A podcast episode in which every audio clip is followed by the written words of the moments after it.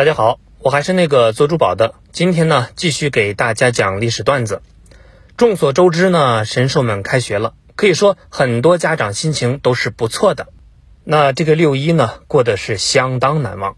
当然，作为一个做珠宝又喜欢历史的主播，假期不到名胜古迹去走走，那是不可能的。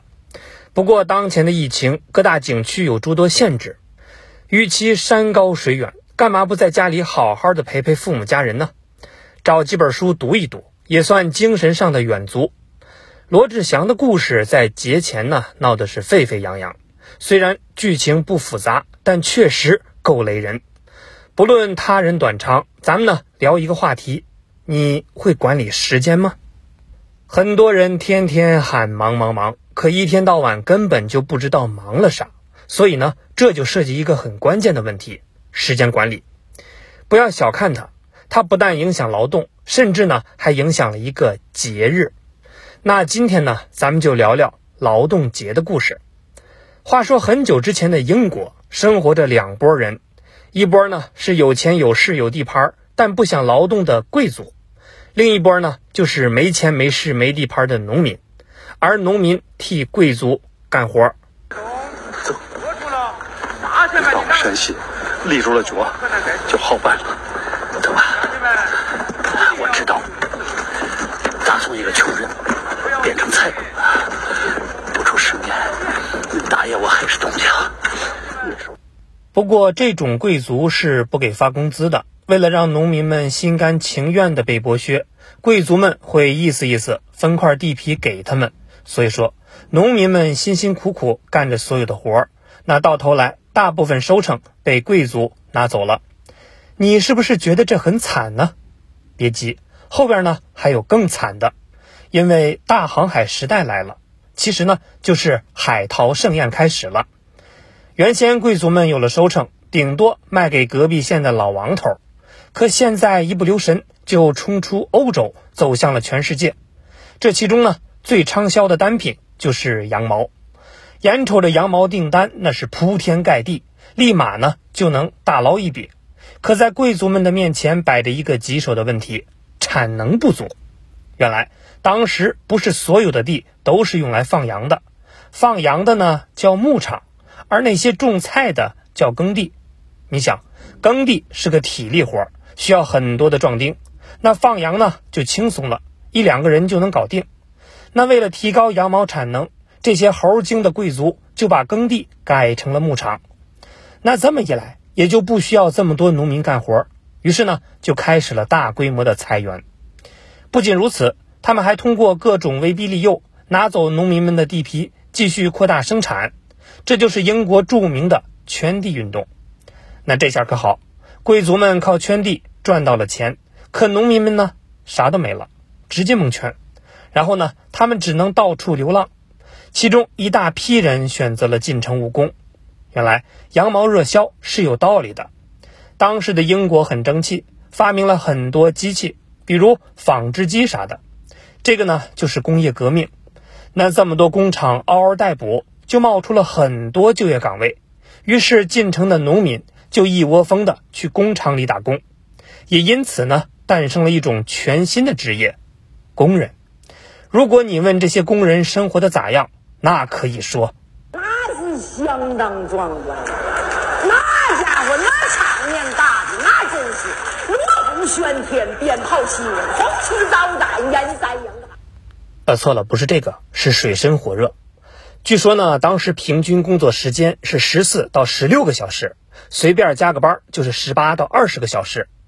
那就这个时间，你说单身狗们还能做啥？还有什么希望？不过当时的纺织业里呢，还有一股清流，叫罗伯特·欧文。老罗呢擅长时间管理，见工人们太惨，他就提了一个方案：以后呢，大家定个规矩，八小时工作，八小时休息，八小时休闲，俗称呢“三八制”。这就是八小时工作制最早的起源。可结果呢，并没有什么卵用。老罗的合伙人呢不满意，之后呢，还迫使老罗卖掉自己股份，退出公司。虽然老罗的想法没干成，却积累了一大票的粉丝。工人们纷纷转发点赞，并且呢，和老板们围绕工作时间问题开始了一场长达百年的互撕。那这一撕就撕到了1886年5月1号，美国各地有近三十万工人走上街头进行罢工，为八小时工作制奋斗。那他们的口号只有一个：我的老板不是人。当然，这期间政府警察和工人们发生了暴力冲突，死伤数百人，这就是著名的甘草市场惨案。所以，为了纪念这个日子，恩格斯组织了第二国际成立大会，把五月一号定为国际劳动节，而这一天的宗旨就是既劳动，一放假。那在各方的压力下，八小时工作制就普遍列为法律条令。到这儿，你是不是觉得工人们的美好生活即将开始了呢？哼 太幼稚！所谓道高一尺，魔高一尺二。资本家们又想了一个招儿，以后呢不按时间算工资，咱们呢多劳多得，做多少算多少，这就是计件工作制。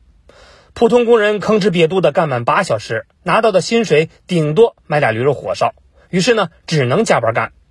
就这样，工人又回到了水深火热的生活里。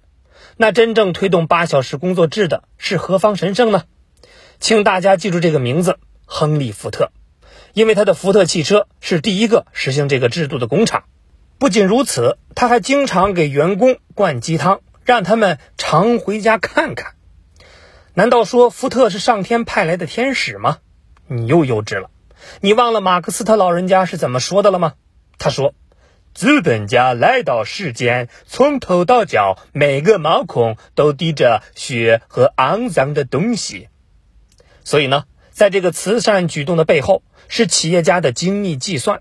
原来，福特把作坊改成了一个流水线，工人呢就像一个螺丝钉，在固定岗位不断的重复动作。富土康三号流水线的张全蛋，英文名叫 Michael Jack。所以注意力需要高度集中，一不留神呢，车子就报废了。那这个代价可不是加几小时班就能换回来的。不过呢，也是因为流水作业，效率呢也是层层的提高，福特公司的利润上涨，这就引来很多公司的效仿，那八小时工作制也就推开了。没过多久呢，就传到了中国。一九二零年五月一号，北上广的工人们为了三八制，纷纷走上街头游行抗议，这也是中国历史上第一个三八节，啊，不是五一劳动节。多说一嘴啊。当时为了给活动造势，各种报纸呢都在不遗余力地发表爆款的文章，标题呢也是够劲爆，什么我们工人就该活累死吗？什么反正就是工人倒霉等等。所以呢，这个故事也告诉我们，标题党自古就有，想要十万加必须标题党。那经过各方的努力，三八制算是确立了，不过定了每天干多久，可没说一周干几天呢。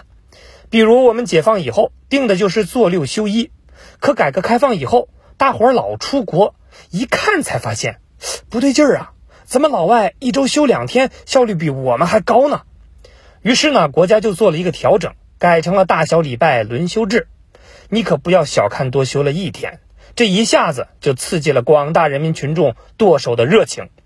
以前呢是有钱没空花，可以说是想高调，但条件不允许呀。据说当年热播的正大综艺能火，就是那句。